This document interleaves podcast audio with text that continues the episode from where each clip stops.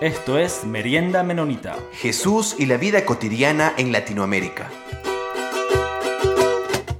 Bienvenidos y bienvenidas una vez más a Merienda Menonita. Es un placer estar aquí con ustedes, queridos y queridas oyentes. Como siempre, estoy aquí junto con mi compañero Peter. Hola Peter, ¿cómo estás? Hola Jonathan, ¿cómo va? Estoy entusiasmado para seguir en estas conversaciones sobre el Chaco argentino. Tuvimos unas conversaciones muy interesantes con Frank Paul y ahora tenemos con nosotros a Luis Acosta. Luis, te damos la bienvenida. Gracias por estar aquí con nosotros. ¿Qué tal? Buenos días. La verdad que es un gusto eh, participar y ver a, Peter una vez más. Nos vimos hace poco. Eh, y bueno, conocerte, Jonathan. Muchas gracias por invitarme. Gracias por tu tiempo, Luis. Luis, entonces comencemos directo. Lo primero que nosotros queremos es conocerte un poco y que nuestros oyentes puedan saber sobre ti. Entonces te pediría si podrías comentar algo sobre ti para presentarte ante nuestros oyentes. Sí, eh, no, eh, soy argentino, eh, nací en la ciudad de Tucumán, ahí estudié mis estudios de agrimensura y mientras estaba en la universidad conocí a una compañera. Eh, yo crecí en un ambiente totalmente ateo, marxista, y conocí a una compañera que me invitó a su casa para un grupo de amigos y, y ahí comenzamos a estudiar la Biblia. Y bueno, eh, un par de años después me estaba bautizando en una iglesia bautista y lo primero que Dios me dijo fue que dejara mi casa, mi padre, mi parentela, mis amigos y todo. Había terminado mis estudios y me mudé a Buenos Aires. Eh, eh, trabajé unos años en un ministerio que es ABUA, el Ministerio Estudiantil,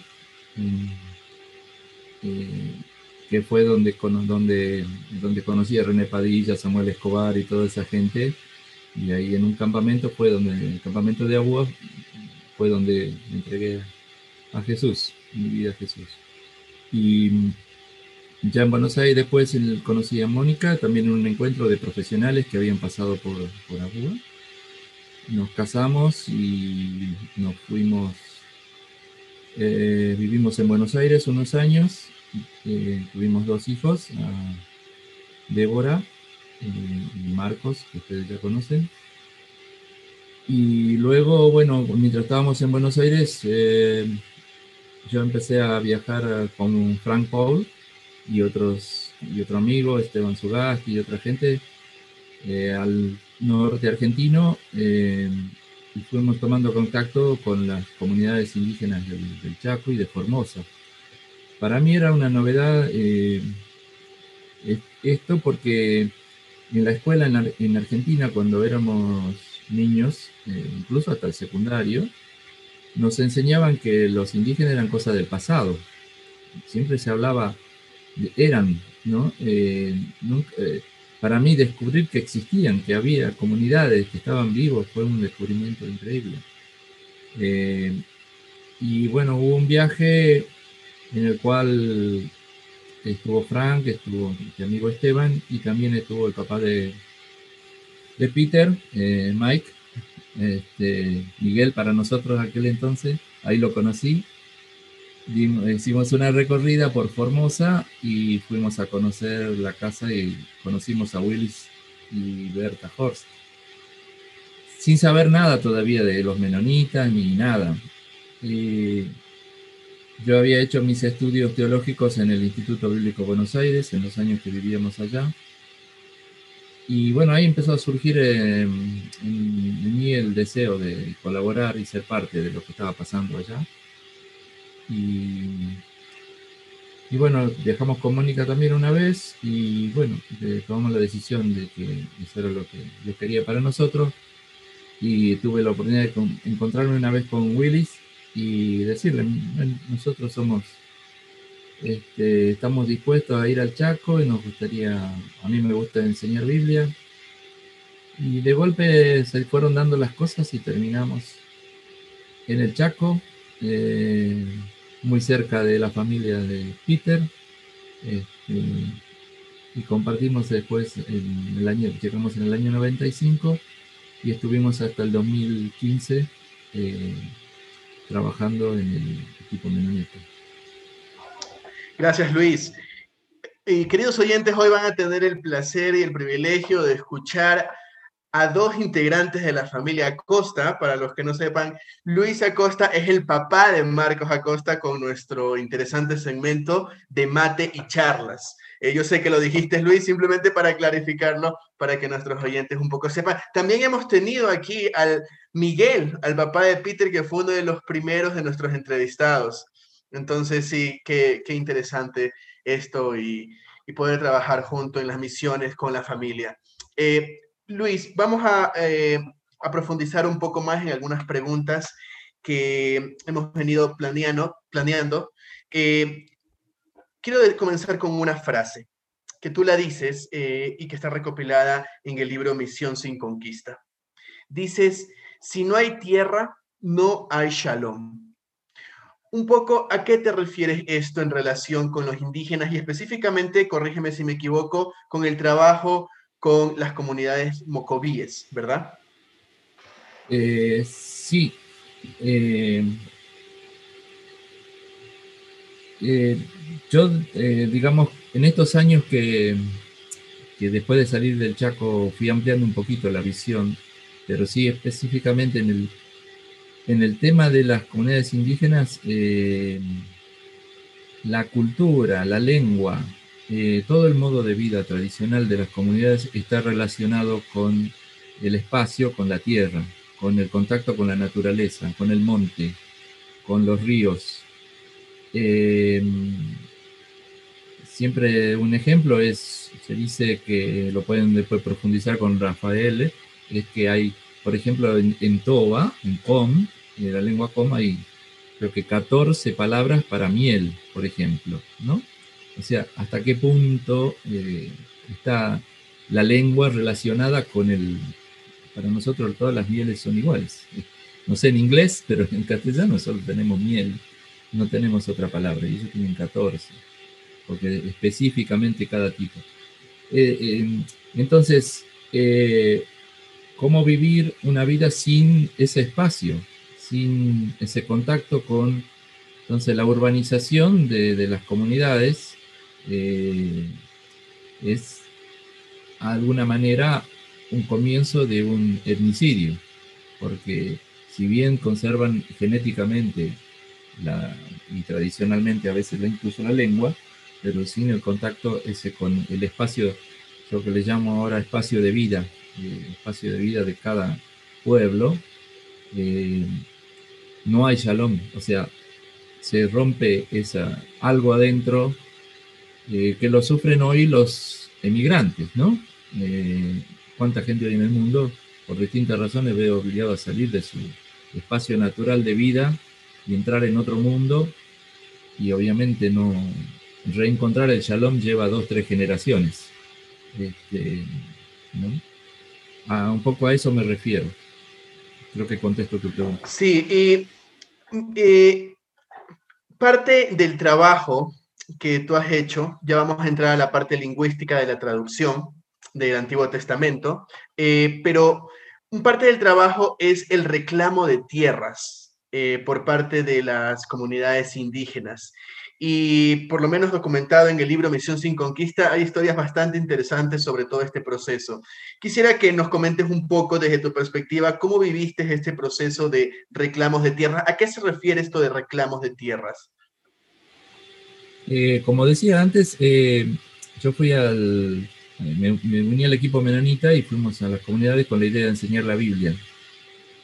Pero una persona conocida de Peter, su papá, este, estaba ya participando en, en, la provincia del Chaco eh, de los reclamos, de los encuentros y reuniones que había para organizar los reclamos por, por territorio, por tierra para las comunidades. En, el Chaco habían sido despojados directamente y puestos en reservas y no tenían prácticamente tierras con títulos reconocidos.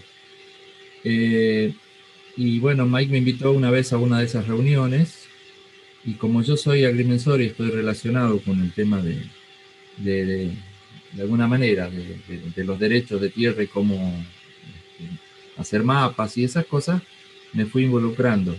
Eh, cuando los Wigington salen del Chaco, ya quedé como el representante, o sea, el miembro del equipo menonita en esa lucha. Eh, y eso fue a partir del año 90. Eh, todo surge porque en el Chaco, en el año 94, se reformó la constitución de la provincia, donde se reconoció por primera vez el derecho de, las comunidades indígenas a, tierras aptas y suficientes. Y entonces se organizó todo un proceso entre comunidades, organizaciones, ONGs que ayudaban y también luego el gobierno de la provincia eh, para eh, hacer, llevar adelante ese, ese mandato constitucional de, de, la búsqueda de tierras. Y entonces a partir del año 96, prácticamente hasta el 2010, estuve muy relacionado con eso. Es un... Eh, es muy difícil porque es el trabajo tal vez más difícil que, que hubo allá, muy frustrante y porque desde el año 90 y pico comenzó el proceso de 1995, prácticamente llegamos al Chaco, empezó el proceso de, de implementación de la soja, eh, el avance de la soja en los territorios, eh, como materia prima, digamos, para el mercado dentro del, dentro del mercado, y con lo cual la tierra pasó a tener cada vez más valor económico eh, y era más, entonces la, la lucha contra intereses de, tanto del gobierno como de los intereses privados, hacía muy difícil. Y bueno, se lograron algunas cosas, se logró eh, titularizar una reserva para el pueblo Togacom de 150.000 hectáreas, después otra de 20.000, también territorio, otro pueblo Wichí, también otras 20.000 hectáreas, y en el año 96 eh, habíamos logrado eh, que el gobierno reserve, eh, cree una reserva de 300.000 hectáreas, 308.000 creo que son ahora, 308.000 hectáreas para los tres pueblos. era el territorio más grande que se podía lograr en la provincia del Chaco. Y bueno, al día de hoy todavía sigue siendo un conflicto, todavía no se pudo titularizar y, está en, este, sin, concretarse, digamos, la, titularización de esa reserva, que, del cual fui partícipe desde el origen, digamos, de, esa reserva. Y bueno, hoy desde lejos sigo todavía buscando cómo acompañar esa lucha.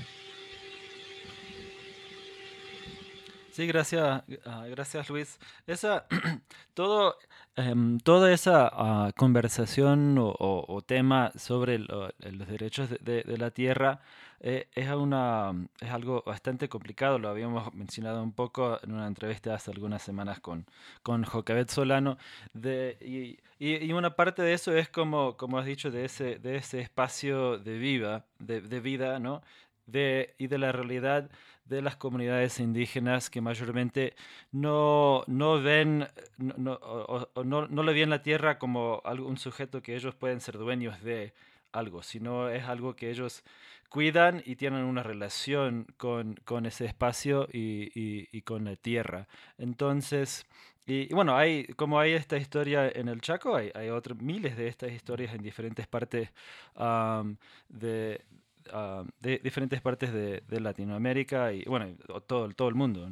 Este, y entonces para, para eh, girando un poquito y pensando en, en esta relación que has tenido con, con, las comunidades y como ahorita has dicho que, que, que, seguís ahí en, en, lo, en, lo, posible, quería preguntar un poco sobre este, en, en, el libro en particular y, y también en, mi experiencia, lo, lo, que yo, lo que yo de acuerdo de niño, hay, hay mucha conversación y mucho habla de, de, de, un trabajo fraternal y de que las personas ahí, los misioneros, ni, ni se les llama misioneros normalmente, sino obrero fraternal. Este, entonces, y sí, como dije, yo tengo este, lindos recuerdos de pasando tiempo comiendo guiso de, de cabra, otras cosas en, en, las comunidades cuando era, cuando era niño. pero entonces, ¿nos podría comentar un poco sobre este punto de ser un obrero fraternal? Y este, eh, yo sé que en otros países en Latinoamérica la palabra en sí, obrero, fraternal, no, no funcionan quizás igual, pero Ah, si, no, entonces podría dar un poco de, de, fondo sobre eso. Sí, creo que lo que más eh, me impactó a mí de conocer el trabajo de, los de, Miguel y de Willis y quienes estaban en ese tiempo y la historia del, es justamente la manera, la forma de relacionarse y digamos, nosotros usábamos la palabra misionero solamente hacia el contexto de las iglesias enviadoras o eh, fuera del contexto porque es lo que normalmente las iglesias entienden, alguien que está en otro lugar haciendo algo para Dios. Pero eh, en el contexto mismo del Chaco, los, eh, ya los misioneros menonitas frente a las comunidades se presentaban como obreros fraternales especialmente dentro de la iglesia indígena. Seguramente Frank contó más sobre la historia de la iglesia indígena. Eh, entonces, en ese contexto, se, era presentarse como obreros fraternales, eh, que significaba no tener ninguna posición de poder dentro de la iglesia. Eh, yo recuerdo, eso no era solo una cuestión de, de, de nombre, que si no lo aprendí, especialmente con tu papá, Peter, eh, el, no asumir protagonismo. Eh, para nosotros significaba llegar a un culto, generalmente ya había empezado, y era sentarnos en la última fila eh, y no pasar o no, no, no participar del culto a menos que nos inviten. O sea, siempre con esa conciencia de que uno está en casa ajena, ¿no? entonces usamos hacia afuera mucho la palabra acompañar. Eh, y bueno, tuvimos, siempre eran cuestiones en, nuestras eh, reuniones de equipo, en nuestros este, retiros familiares, era el tema de, bueno, siempre cuestionándonos a nosotros mismos en cuanto a qué significaba eso y cómo se llevaba la práctica. En el tema de la tierra, para mí era muy importante poner esta filosofía de trabajo en el sentido de no ir al frente, que la lucha por la tierra no es la lucha de nosotros, nosotros acompañamos la lucha de otro. Es muy común en las ONGs, a veces en el entusiasmo de, uno de, acompañar una lucha, de terminar uno yendo al frente y, los indígenas acompañándolo a uno, ¿no? Eh, entonces hay que, hay que ser, siempre estar ser autocrítico en el punto de, eh, de que acompañar significa siempre ir a lo sumo al lado, pero nunca adelante, ¿no? Porque si no uno está guiando, no está acompañando. Eh, entonces, eh, en relación a la, iglesia, esto de obrero fraternal significaba eso, decir, estamos acá para ayudar, estamos acá para compartir, para lo que nos necesiten, pero no somos parte, no, no queremos espacio de poder. Y en esto de la lucha por la tierra, para mí también, eh, especialmente en mi caso, era eso, es, es que muchas veces uno se siente en el apuro por querer lograr cosas uno si se siente tentado a tomar eh, posiciones de, de, ir al frente, ¿no? Eh, y bueno, ese tipo de autocrítica muchas veces las ONGs no se lo hacen, digamos, porque propiamente están muchas veces eh, presionados por, por la, la, necesidad de hacer informe, de buscar ayuda de los donantes y bueno, ¿qué están haciendo? ¿Qué están logrando? Y bueno, como decíamos en el equipo, muchas veces eh, había un chiste interno que a una hija de Willy le preguntaron en la escuela, ¿qué hace tu papá? Y dijo, mi papá toma mate con los aborígenes. Era la definición de su trabajo. Eh, pero eso realmente es lo que queríamos hacer. Pero hacia afuera, hacia los donantes, la gente de las iglesias y demás, es muy difícil de, de hacer entender que eso es muy importante y muy valioso. Pero esa supuesta inacción, digamos, ¿no? Entonces, pero uno mismo me pasaba a mí, por mi carácter y demás, eh, verme tentado a tomar protagonismo. pero es, mi propósito siempre fue promover el protagonismo propio de, la, de las comunidades en su lucha.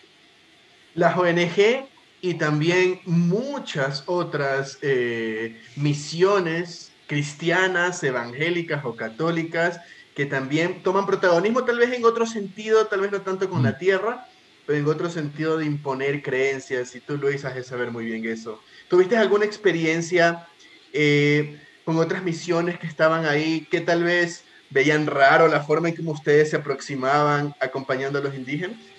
Eh, sí, yo eh, suponemos que nos veían raro y hay una experiencia que justamente con, con Miguel, este, en, una, en un encuentro que, que, tiene las iglesias, que tenía la iglesia Toba, la iglesia unida, en la ciudad de Formosa, eh, una vez fui con, con Miguel ahí, eh, nos invitó el pastor de, pastor de la iglesia local, Luis Mendoza, nos invitó a almorzar en su casa, a Miguel y a mí.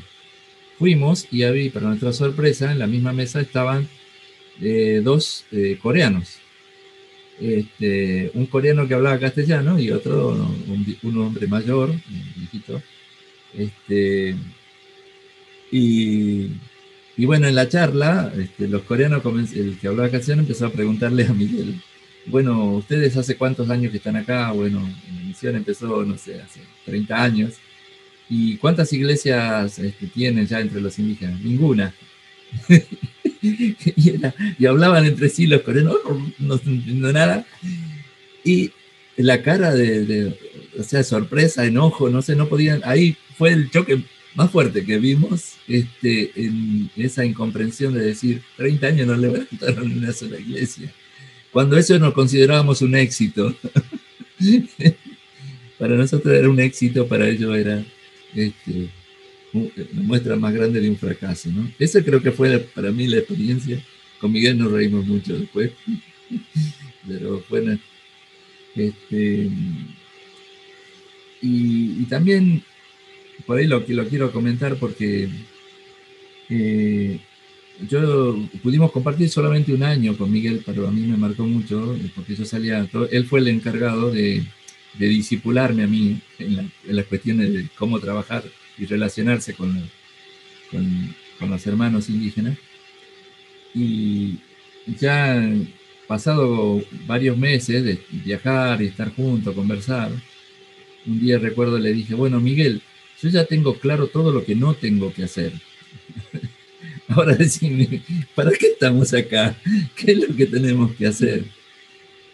Y, y creo que eso fue lo bueno, porque eh, con el tiempo fui descubriendo qué cosas podía hacer, pero también entendiendo que la tentación siempre es muy fácil de llevar cosas, de llevar mercadería, de llevar Biblia, de regalar, de ser, este, eh, entonces eh, aprender a auto, autolimitarse en, en esas cuestiones de no, para no tomar demasiado protagonismo, para no... Eh, es un discipulado que fue duro para mí, no lo digo que fue fácil, frustrante en algunos momentos. Con el tiempo después valoré muchísimo todo ese año que pasé con Miguel viajando y aprendiendo esto, ¿no? De, cómo, en, muchas cosas que a veces cuento cuando doy algún taller sobre Misión Sin Conquista, detalles de, esto, de cómo Miguel me enseñó a, ingresar a, a una casa de, de una familia indígena, las cosas que hay que respetar y, mostrar con, con, hechos, con símbolos, con actitudes, eso de que uno está, que uno viene de huésped, ¿no? Que no invade, sino que venimos como huésped a una casa ajena. Luis, y hay otra faceta tuya también en, tu misión, en el trabajo que has hecho con las comunidades. Fuiste coordinador de la traducción al Toba del Antiguo Testamento. Yo recuerdo que cuando fue a visitar el seminario anabautista bíblico menonita, estaba ahí tu foto y estaba una Biblia y había un breve relato del trabajo que habías hecho. ¿Nos podrías contar un poco sobre cómo fue este proceso de la traducción al Toba? Sí, eso fue otro, algo inesperado que, o sea, lo de la tierra tampoco era un propósito porque fui el Chaco y tampoco fui a, trabajar en traducciones, pero sí era algo que siempre me atraía, pero es como que la traducción es para, ciertos expertos, generalmente todos son este, anglosajones los, los involucrados en, el misionero de traducción siempre, normalmente era un anglosajón. Cuando surgió el desafío, a pedido de la iglesia eh, Toba, la Iglesia Unida, ellos pidieron que querían tener el Antiguo Testamento completo. Ya Alberto Buchwalter ah, había, eh, con la ayuda de Orlando Sánchez y otros hermanos, habían hecho eh, selecciones del Antiguo Testamento. La Sociedad Bíblica tenía un menú de, textos que se suponían lo más importante del Antiguo Testamento y se traducían esos. Entonces estaba el Nuevo, también en, en Moscoví pasó lo mismo y en Pilagá había un Nuevo Testamento completo y selecciones del Antiguo Testamento. Eh, ah, entonces se comenzó un proceso, la Sociedad Bíblica Argentina, con la Sociedad Bíblica Unida, de, este, sucede en Inglaterra, pero bueno, trabaja en todo el mundo, y la Iglesia Unida y el pedido fue, bueno, de la Iglesia, de la Sociedad Bíblica Argentina, que también se involucrara el equipo menonita, que fue quien presentó a la Sociedad Bíblica este pedido de la Iglesia. Y entonces se, necesitaba alguien del equipo que asumiera ese rol de coordinador. Eh, y bueno, después de un tiempo eh, fuimos con Mónica charlando. Nosotros vivíamos en la misma casa donde antes vivían los Walter, en lo que se empeña. Así que era como. Eh, alguien decía que con. Decían los, algunos hermanos, especialmente una hermana, con me acuerdo, que el hecho de vivir en la casa es como que recibíamos el espíritu. Este, eh, heredábamos el espíritu de Alberto. Era, se asumía que uno que por vivir ahí éramos la continuación, de alguna manera, de herederos de, Alberto. Y no sé si por eso o realmente fuera que había algo ahí, eh, porque también fue una decisión con, con, Mónica, porque la idea era armar la oficina en casa, o sea, era esos 13 años que duró el proceso, la oficina estaba dentro de nuestra casa, atrás en una habitación separada, pero implicaba a toda la familia, ¿no? Así que no fue una decisión de un día para otro, pero eh, asumí el desafío de coordinar sin tener mucha experiencia. Yo había hecho un curso de, básico de lingüística sin pensar en esto en Costa Rica de Wycliffe, el curso básico de lingüística. Para, por otras cuestiones, pero no. Así que bueno, tenía alguna preparación y bueno, tenía seminario y coraje en ese momento. o ser cara dura, no sé. Este, asumí la coordinación y, bueno, fue, fueron 13 años de trabajo. Eh, interesante, bueno, no sé cuántos detalles quieren de cómo se trabajó, pero fue, un proceso donde para mí lo más valioso fue la relación que pude establecer con los que fueran los traductores o sea, una, relación de hermandad, amistad y bueno, de la que hoy todavía disfruto. Ya por el COVID fallecieron dos de los hermanos que participaron, eh, Orlando Sánchez y, Alfredo, y después Pedro Medina, que falleció pero no por el COVID. Así que tres de los miembros ya de ese equipo ya no están con nosotros vamos sufriendo esa pérdida. Pero eso para mí, la ganancia fue esa relación, Y pudimos completar el trabajo que no, no, es, no es nada fácil eh, llevar adelante. No sé si contesté toda la, pregunta. Sí, ah, tengo lindos recuerdos todavía de, de, esa casa y, también inclusive antes cuando estaba uh, Loida todavía este, ahí. Y, yo tuve, la oportunidad de ir a, conversar con, con, con, Loida allá en, en, en, Goshen, todavía vive en Goshen. Ella desafortunadamente no, no, no quiso aceptar una, una, entrevista con nosotros, pero este, ella está de acuerdo en, en, si tenemos algunas preguntas o dudas que ella no nos puede responder. Entonces, de repente, si hay algún oyente que, que tiene alguna, o, entrevistado también, que, que tendría unas eh, eh, preguntas para, para, para ella, ella todavía tiene yo creo que creería que tiene mucho para, para, para contarnos y, y, los aportes de ella y de, y de Alberto en el libro son, son, son, muy valiosos. Este, y entonces, para, para, para ir cerrando este, esta conversación, quería, entonces, continuando un poquito con, esa pregunta anterior de, Jonathan, de, de, de, mirar, de miradas desde, otras tradiciones o otras, otras denominaciones, iglesias, ¿qué, qué, qué nos podrías contar?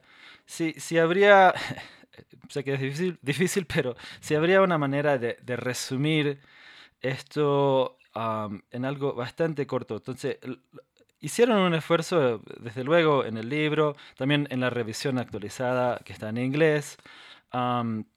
pero al preguntar a una persona sobre, sobre el trabajo de, misión, de, de, obreros fraternales, hay personas que podrían decir, oh, sí, oh, ya, hay toda una historia de, de, colonialismo y de conquista en las misiones, pero eso fue antes, ahora, ahora ya no se hace eso. ¿no? pero yo creería, o sea, conociendo la, historia de mis padres y tuyas, y bueno, Loida, Willis, este, Berta y otras personas que vamos a tener más adelante en el programa, que sí hay algo, algunas cosas demarcadas de diferencia en cómo se hace este trabajo. Eh, y, creo también que es un distintivo anabautista de alguna manera que se hace este trabajo en muchas diferentes partes del mundo. Solo que en, el Chaco sí hay algunas cosas que, hacen un distintivo especial. Entonces, no sé si, si podrías hacer un resumen así breve de cómo, hay sí cosas de, de esta misión que definitivamente son sin conquista pero ¿cómo se, cómo se diferencia a la manera general de hacer misión en los, qué sé yo, en los últimos, este, bueno, hoy en día, de, otras misiones que todavía están trabajando en diferentes partes de Latinoamérica y diferentes partes del, del mundo? Sí, yo creo que lo que aprendí y veo que es lo que más le cuesta a, a muchos cristianos que que tienen la buena, el llamado y la buena voluntad de ir a compartir a, eh, Jesucristo en otros lugares, en otras culturas, es, eh, es el poder eh, reconocer que Dios llegó antes, que uno se suma a lo que Dios ya estuvo haciendo, seguramente estuvo haciendo en, en ese lugar, en esa... me molesta mucho que todavía se hable de pueblos no alcanzados, por ejemplo, eh, frase que como decir, no alcanzados por quién. O sea, por mi denominación, eh, ¿no? O por Dios.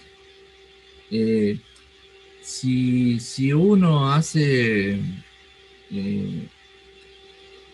realmente va con la actitud de, que en mi caso fue fácil porque ya estaba en la, la misión menonita, de no caer como paracaidista, ¿no? Eh, como que acá soy, llego yo a salvar a, esta gente, sino con la actitud de decir, vengo a ver qué está haciendo Dios acá y qué puedo aportar yo. Este, y bueno, no, no, hemos inventado la pólvora, seguramente mucha gente ha, hecho, ha ido en la historia con esa actitud. Pero lamentablemente en lo que se entiende y se enseña por misiones todavía en muchos lugares, está esto de no alcanzados, ¿no? De que bueno, hay que ir a plantar iglesias. Este, y la iglesia tiene que ser un templo y tiene que ser cantar nuestras canciones y llevar nuestra música nuestra teología, nuestra doctrina, nuestra manera. Eso eh, todavía está vivo, digamos, y es una forma de colonialismo que si bien por ahí no es necesariamente político, de bandera, sí es, para mí es un impedimento a lo que Dios quiere, a lo que Dios viene haciendo. Eh, muchas veces creo que las misiones han sido un freno a la, a la obra de Dios este, para que surjan iglesias autóctonas con su propia... Lo sufrimos en América Latina, yo digo, nosotros somos este, hijos del colonialismo. Eh, o sea, la forma de nuestros templos, la forma del púlpito, la escuela dominical, los bancos, eh, sentarse todos mirando la nuca del, del, hermano. Son todas cosas que no decidimos nosotros, no dijimos, bueno, nadie nos preguntó cómo quieren ser ustedes como iglesia. Creo que ahora la pandemia está, y esto del, vernos por Zoom está empezando a levantar en muchos lugares la pregunta de, bueno, ¿y ahora cómo? Este, ¿Qué es ser iglesia ahora en el siglo XXI? Eh, entonces creo que si uno va con esa actitud de, de, tratar de estorbarlo lo menos posible a Dios en lo que ya está haciendo y sumarse eh, y ser consciente de eso, de que, de que Dios me va a usar, pero también necesita, nosotros hablábamos mucho de la conversión del misionero, yo necesito convertirme primero, renunciar a mis deseos, a mi, a mi visión, a lo que yo pienso que el otro necesita, para empezar a escuchar y ver realmente en qué dónde puedo sumar, qué, cómo puedo acompañar, y sobre, todo a la gente, y también sumarme a lo que Dios seguramente ya viene haciendo desde hace mucho tiempo entre esa gente. Yo creo que no hay pueblos no alcanzados. Creo que la gracia de Dios esté reservada solamente a determinados espacios y culturas. Y con esta reflexión de Luis, exhortándonos a tener un poco de humildad, a ver al gran Dios que ya ha pisado otras tierras antes, incluso de que nosotros hemos llegado, terminamos este episodio de Merienda Menonita. Muchas gracias, Luis, por tu trabajo y gracias también por la pasión que le pones a las misiones y por el tiempo de poder compartir con nosotros. Peter. Sí, muchísimas gracias, Luis. Este ha sido un placer poder conversar este, sobre este trabajo y, también para mí personalmente, um, esto, esto es un reto de, de, acordar, acordar ese, ese trabajo de, niñez de esas personas que fueron, um, como, inclusive como mis tíos y abuelos, abuelas, tías y mis padres en, en, el Chaco. Y, y, y acordar de, compartir con estos hermanos y hermanas indígenas. Muchísimas gracias, Luis. Bueno, muchas gracias a ustedes. Eh, Gracias por invitarme y lindo conocerte, Jonathan, y también volver a ver a Peter. Este, conozco de un niño. Así que gracias y bueno, saludos a todos aquellos que hayan tenido la paciencia de escuchar esta entrevista. Y ahora para pasar los dejo con mi hijo Marcos, este, que seguramente tendrá algo que hablar sobre la Biblia.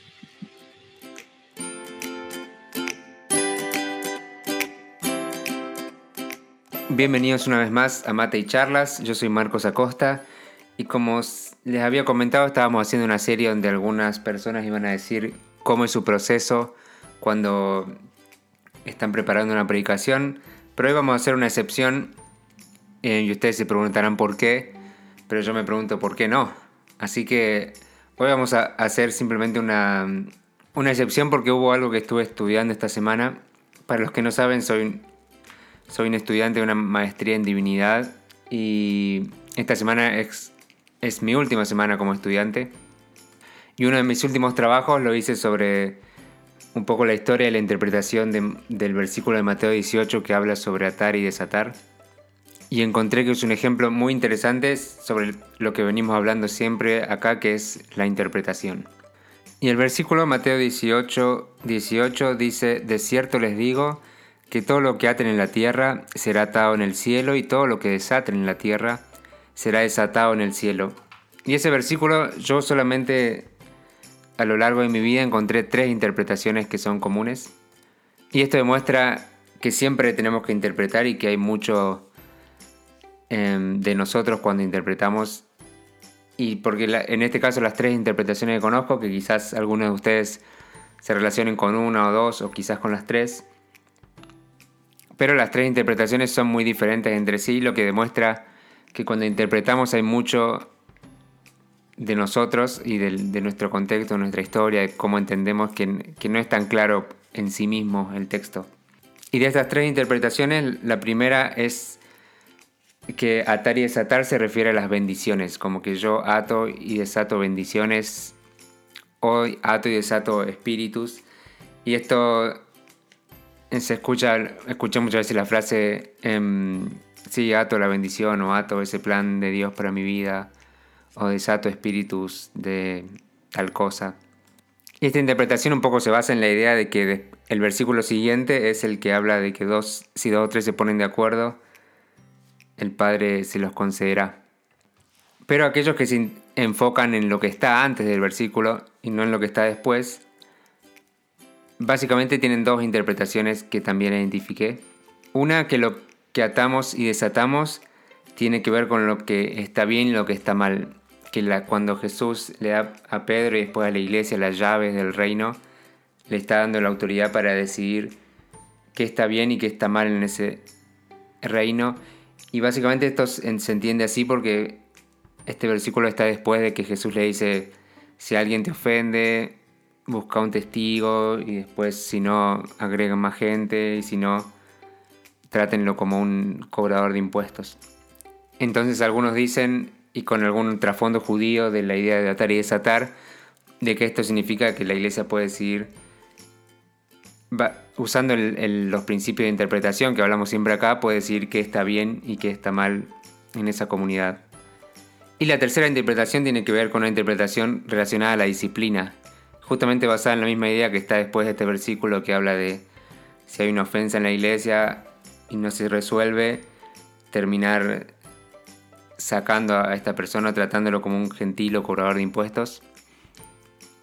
Entonces esta interpretación habla de que atar y desatar significa atar y desatar personas dentro de la comunidad. Básicamente cuando hay una ofensa, cuando alguien, alguien peca y escuchamos su pecado, que la iglesia tiene la autoridad de decir, bueno, vos no perteneces a nosotros. Y de acá sale mucho la idea de, disciplina, que muchos habremos escuchado de alguna u otra forma en las iglesias.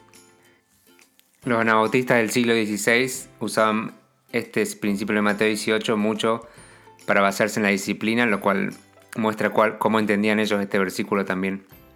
Y si leen el capítulo completo se van a dar cuenta que ninguna interpretación es totalmente desacreditada por el capítulo. Las tres tienen un poco de sentido y habría que incorporar quizás algunos otros elementos del trasfondo judío, del, del libro de Mateo, para poder tener una visión más clara y hacer un juicio más profundo. Pero simplemente yo quería mostrarles un ejemplo claro donde hay tres interpretaciones muy conocidas y que son bastante diferentes. Así que bueno, solo quería comentarles eso. Siempre me pueden comentar por Instagram, que mi usuario es Acosta Marx, M-A-R-K-S. Pueden escribirme y decirme cuál interpretación es la que más conocían, cuál les parece la más adecuada. Y muchas gracias por estar acá y nos vemos la próxima semana.